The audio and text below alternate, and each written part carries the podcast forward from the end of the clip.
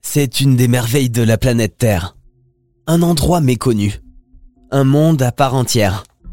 Où la vie, où la vie paraît si rare et n'existe quasiment pas. Là-bas, dans l'obscurité, le calme règne. On a l'impression d'évoluer dans un monde parallèle, loin du tumulte et du bouillonnement de vie de la surface extérieure.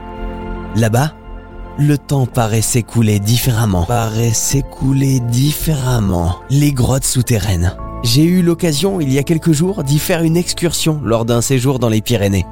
Et j'ai pu admirer le travail de l'eau et du calcaire, formant des sculptures incroyables de stalactites et de stalagmites.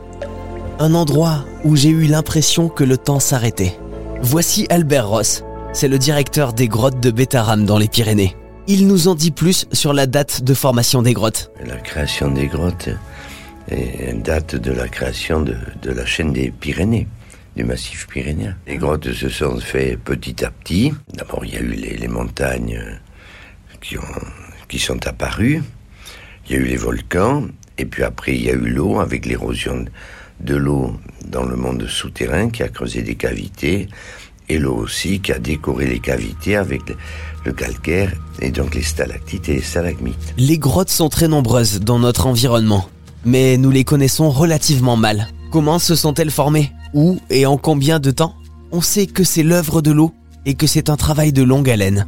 Selon les scientifiques, les premières grottes se seraient formées il y a 340 millions d'années. Et l'eau que l'on y trouve actuellement provient des pluies et de la fonte des neiges. Une grotte, c'est une véritable usine chimique le pourcentage d'humidité dans l'air avoisine les 100% et le taux de gaz carbonique y est très élevé. Ces conditions sont radicalement différentes de celles rencontrées sur Terre. Ici, la température ne varie quasiment jamais. 14 degrés été comme hiver. Finalement, pas besoin de climatisation. On retourne tous dans nos grottes.